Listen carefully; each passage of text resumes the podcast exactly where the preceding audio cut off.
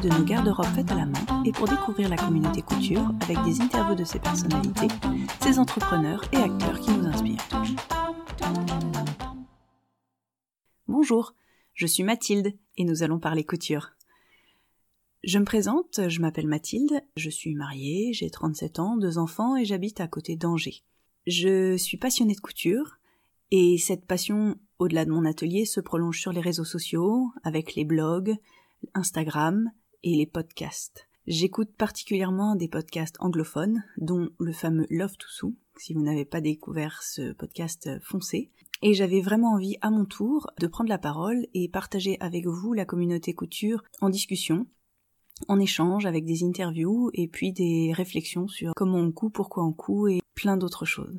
J'avais envie de mettre en avant la communauté couture francophone pour que toutes les couturières qui parlent français puissent découvrir des personnalités de la couture francophone qui créent des patrons, qui sont en charge de mercerie, qui proposent des accessoires originaux, ou simplement des blogueuses qui passent beaucoup de temps en dehors de leur travail pour partager du contenu, pour partager leur passion, ou sur Instagram, et puis toutes celles qui font des podcasts vidéo. Également parler de sujets techniques ou thématiques, et puis aussi vous faire découvrir la communauté couture anglophone, que je suis beaucoup. J'apprécie énormément euh, tout ce qui est proposé en termes de patrons le style me plaît particulièrement. Et puis euh, tous les challenges, tous les hashtags euh, intéressants à suivre, à découvrir. Bref, prendre le temps ensemble de discuter de la couture, de notre passion. J'avais envie, pour ce podcast, de vous parler de mon parcours couture. Ma grand-mère était couturière, elle avait dans sa maison une pièce couture où nous dormions quand nous allions en vacances chez elle. Il y avait des boîtes avec des épingles, des fils, sa machine sur une table, il y avait des mannequins avec toujours des tissus ou des vêtements en cours de construction. Elle était couturière de métier, et même à la retraite, elle avait parfois des clientes qui venaient. Elle a beaucoup cousu pour ses enfants, surtout quand ils étaient petits. Et puis quand elle venait chez nous, elle nous faisait des déguisements. Nous avions une singère à pédales que ma mère utilisait pour faire des rideaux, des coussins, euh, de l'ameublement. Ma sœur et moi avons énormément fait de sacs, d'accessoires et de bricolage en tout genre avec euh, du fil, des épingles et, des fermetures éclairs. J'ai toujours fait de la création avec mes dix doigts, que ce soit du bricolage, que ce soit euh, avec des tissus, avec euh, du fil, avec plein de choses. Et quand j'ai eu 25 ans, j'ai eu envie d'une machine à coudre. Je ne me souviens plus exactement comment m'est venue l'idée, mes parents euh, m'ont fait le plaisir de m'offrir une machine qu'ils avaient achetée en supermarché, et j'ai commencé ou recommencé la couture comme ça. Au départ, je recopiais mes vêtements, je posais mes vêtements bien à plat, je prenais en compte les coutures, etc. Et je recopiais euh, les vêtements que j'appréciais particulièrement. J'ai fait aussi plusieurs doudous, j'ai fait de nombreuses turbulettes en cadeau de naissance, des sacs, quelques vêtements pour enfants, à partir de livres de patrons japonais, comme beaucoup. Et puis m'est venue l'envie d'utiliser des vrais patrons et je ne savais pas comment aborder le sujet, alors euh, je me suis dit que prendre des cours, ça serait finalement la meilleure solution. Et je me suis renseignée, nous habitions Paris à l'époque, et j'ai trouvé un cours euh, proposé, euh, cours pour adultes proposé par la ville de Paris, qui proposait d'apprendre le patronage pour les pièces de base. C'était un cours de 4 heures par semaine. Nous étions six filles, niveau débutant. Je n'étais pas une vraie débutante, mais les autres l'étaient plutôt. Nous avons patronner nos propres patrons à partir de nos propres mesures pour une jupe, un haut et un pantalon. Et à partir des patrons de base, on pouvait ajouter nos options, nos modifications.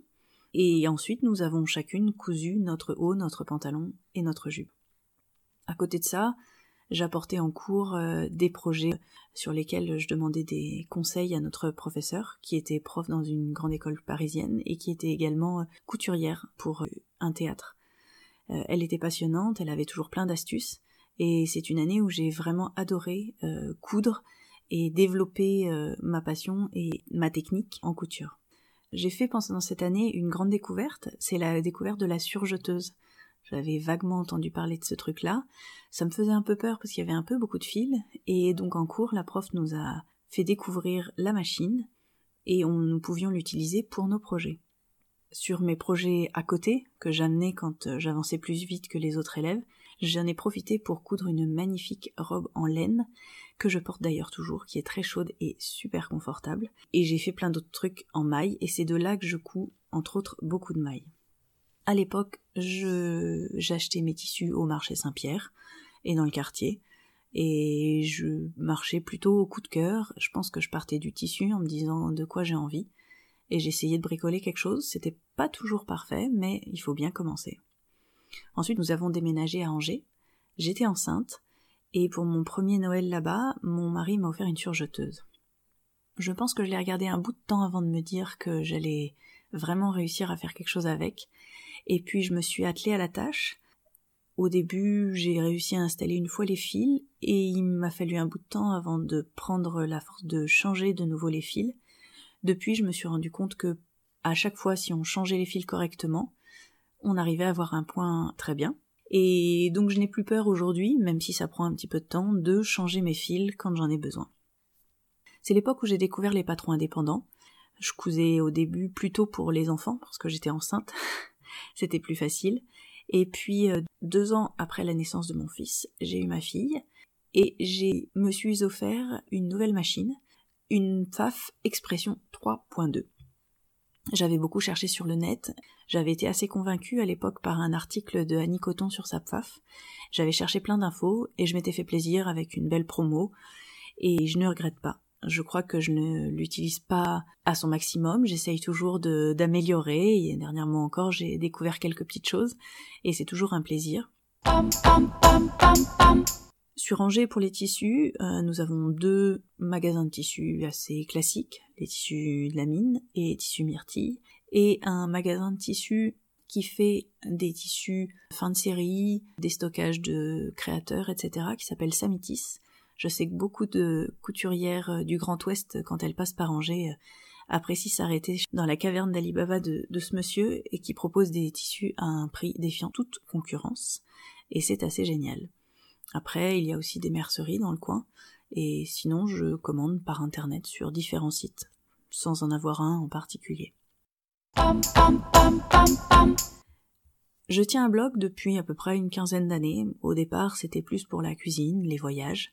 Et puis, c'est petit à petit devenu un blog où je parlais de ce que je cousais.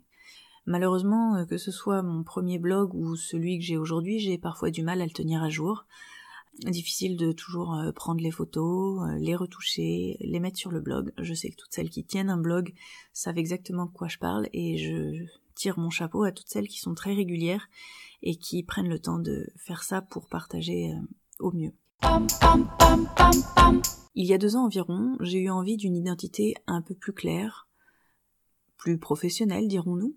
Je me suis donc trouvé un nom, j'ai fait faire un logo, je me suis créé un blog, j'ai mis à jour mon Instagram sur le même euh, thème euh, et avec le même nom et le même logo.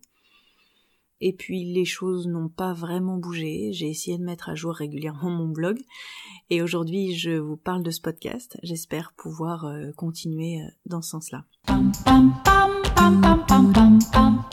Ce qu'il en est sur mes créations couture, ma garde-robe à moi, j'aimerais sur le long terme créer une garde-robe qui me corresponde, qui soit vraiment quelque chose qui corresponde à ma silhouette, à ce que je suis, à ce que j'ai envie d'exprimer sur qui je suis vraiment.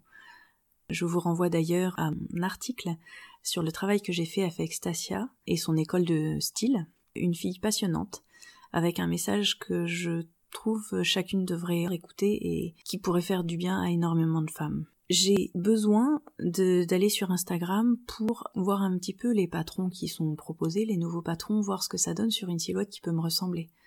Euh, je ne fais pas un 38, pour être honnête avec vous, je fais un 44-46 ou 12-14 en taille américaine. Et j'ai besoin de savoir ce que ça peut donner sur des tailles un peu plus fortes, sans être ronde particulièrement. Euh, Instagram est, en effet, de ce point de vue-là, un énorme puits d'inspiration pour moi. Et pour acheter les patrons, je les achète directement sur les sites des créateurs en général. Je suis plutôt une adepte du PDF et particulièrement sur l'offre euh, proposée par euh, les filles qui créent aux États-Unis parce que ben, ça me parle plus dans mon style, dans ce que je suis. Euh, mais c'est vrai que ces derniers temps, j'ai eu énormément de plaisir à découvrir des marques françaises que je ne connaissais pas forcément auparavant. Et puis j'ai aussi une collection de magazines avec des autobrés, principalement pour enfants, la Maison Victor, deux trois Burda et quelques modes et travaux hors série. Mes réalisations en couture. Alors, je n'ai que très peu cousu pour mes enfants enfants, parce que je trouvais que ça passait trop vite. Aujourd'hui, ils ont 4 et 6 ans, et je leur fais de temps en temps des cadeaux euh, pour les anniversaires, pour Noël, avec de jolis tissus que je choisis, des pièces assez basiques comme des sweats, des t-shirts ou des robes sweats. Ça marche très bien, ils sont enchantés et ils les portent énormément, ce qui fait toujours énormément plaisir. Depuis 2-3 ans, pour Noël, je réalise des pyjamas pour les enfants de mes amis et de ma famille. C'est un vrai plaisir d'assembler des tissus ensemble, unis et imprimés, et de penser à chaque enfant ce qui pourrait lui faire le plus plaisir, et de savoir ensuite que les amis me disent que ce sont les premières choses qu'ils vont chercher dans le linge propre, et qu'ils mettent et remettent et remettent, qu'ils aient 2 ans, 4 ans, 8 ans ou 12 ans. Voilà. Je fais aussi de temps en temps des pour mes amis, quand j'ai vraiment du temps, mais c'est un peu compliqué. Je privilégie ma maman et ma sœur, à qui je fais de temps en temps des cadeaux de Noël, et j'ai aussi le plaisir de coudre pour mon mari, qui m'a remercié pour un lot de t-shirts que je lui ai fait. Et à l'occasion, je pense que si ça va dans le sens de ce qu'il met, euh, il est ravi euh, de porter ses vêtements. Pour moi, comme je vous disais, c'était d'abord des copies de ce que j'avais dans ma garde-robe. Et puis j'ai commencé avec les burdas, quand j'ai commencé à prendre mes cours de patronage. J'ai entre autres fait un, un manteau en fourrure que vous retrouverez sur mon blog. Je vous mettrai l'information euh, dans les notes de l'épisode sur le blog d'ailleurs. Et puis j'ai aussi fait une robe pour un mariage, je vous mettrai la photo. Et puis ça c'était avant que je déménage. Et depuis que j'ai déménagé et que j'ai découvert les patrons indépendants, j'ai mis un petit peu de temps à me lancer pour moi. Entre les grossesses et tout ça, c'était plus compliqué.